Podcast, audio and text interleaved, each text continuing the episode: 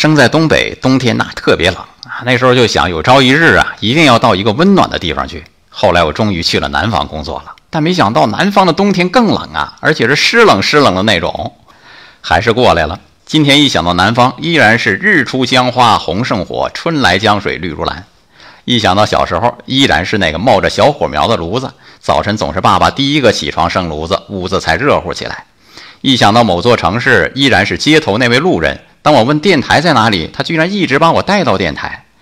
还会想起很多温暖的人，在某个大雪纷飞的日子，和他们煮一壶黄酒，开怀畅饮。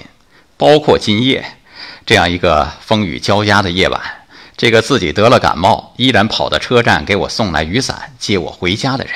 哈哈，这就是人生啊！也许你会遇到很多冰冷的东西，最后总是那些温暖的片段占据记忆的重心。